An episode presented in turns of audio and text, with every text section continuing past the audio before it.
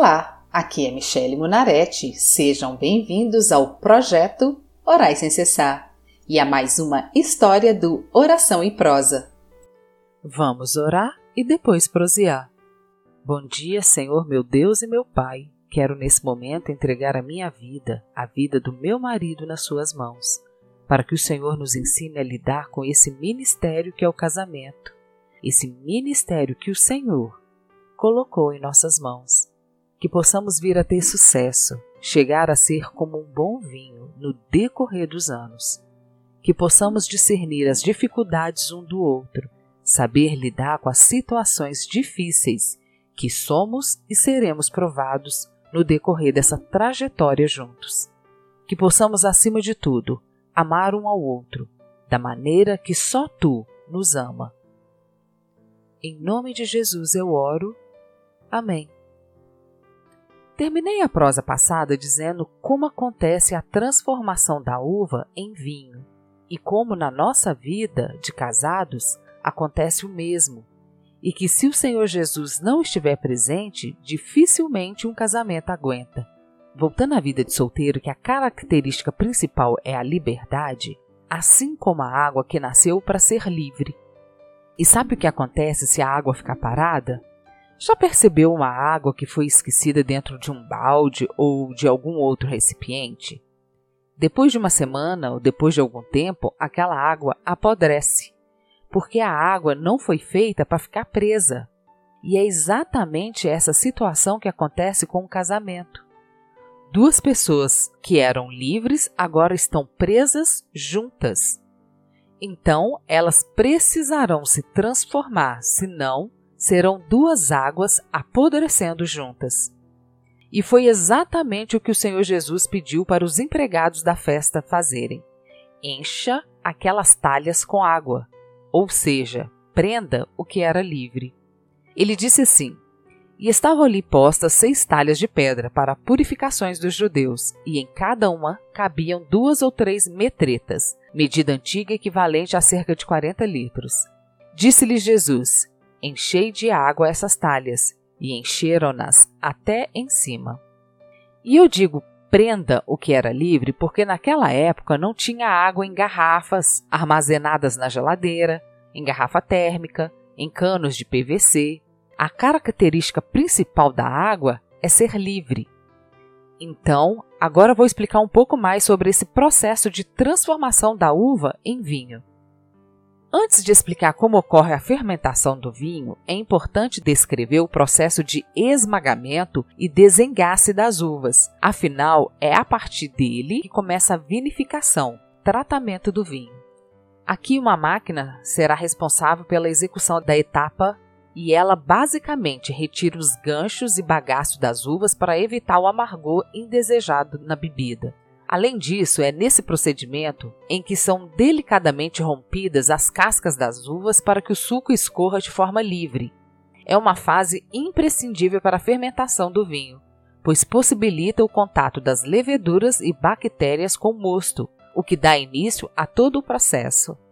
Todo o processo é feito em tanques de carvalho ou de inox, Seja em qualquer um dos recipientes, é preciso controlar a temperatura do invólucro, pois, a partir dela, o processo pode ser retardado ou até interrompido.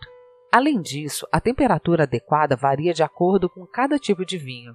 Após as etapas descritas anteriormente de fermentação do vinho, é comum que restem no fundo do tanque as chamadas borras, isso é, sólidos como leveduras, bactérias, matéria orgânica, Nesse sentido, o ato de trasfegar é justamente fazer a transferência para um tanque sem essas impurezas.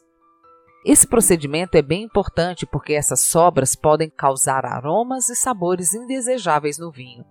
Além disso, o processo também pode ajudar na aeração da bebida. A partir dessa etapa, o vinho passa pelo processo de clarificação, que significa tirar as impurezas que restaram na bebida e evitar que ela fique com aparência turva.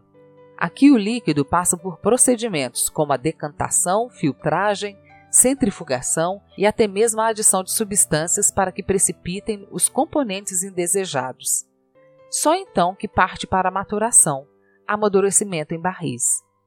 Muitos vinhos têm o sabor melhorado se armazenado por alguns anos. Durante esse tempo, a acidez diminui. Várias substâncias pouco solúveis acabam precipitando e vários componentes formam complexos afetando o sabor e odor. Pois bem, somente pela explicação acima já podemos concordar que se o casamento não sofrer a transformação que o processo para fabricar vinho sofre, ele não dará certo. Eu sei que muitos vão dizer que antigamente era diferente, os casamentos eram duradouros, haviam mais bodas de 50 anos de casados, não haviam divórcios como nos dias de hoje, blá blá blá. Mas eu diria que muitos desses casamentos que fizeram bodas de 50 anos no passado combinariam muito com aquela expressão para inglês ver. Meus avós, tanto por parte de pai como por parte de mãe, nunca se separaram. Um deles completaram os tais 50 anos de casados. Mas no caso dos dois casais, eram literalmente para inglês ver.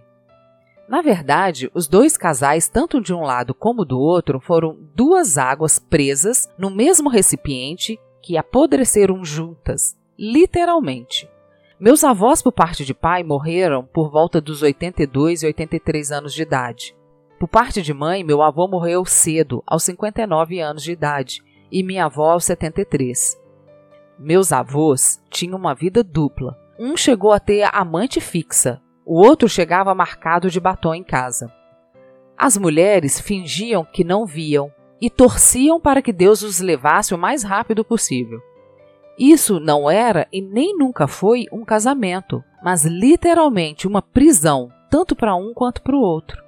A verdade é que quando vamos morar com o nosso cônjuge, trazemos bagagens da nossa vida passada, que nem sempre vai se adequar a outra pessoa. Temos crenças e valores muito diferentes daquela que o nosso cônjuge recebeu e aprendeu.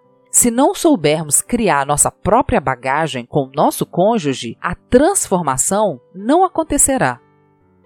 A primeira coisa que percebo hoje em dia é a pessoa preocupada com a divisão dos bens em caso de separação. Sigo uma advogada de vara de família na internet e a pergunta que ela mais recebe é a seguinte: Como faço para proteger os meus bens no futuro em caso de divórcio? Se eu fosse ela, responderia: Não casando.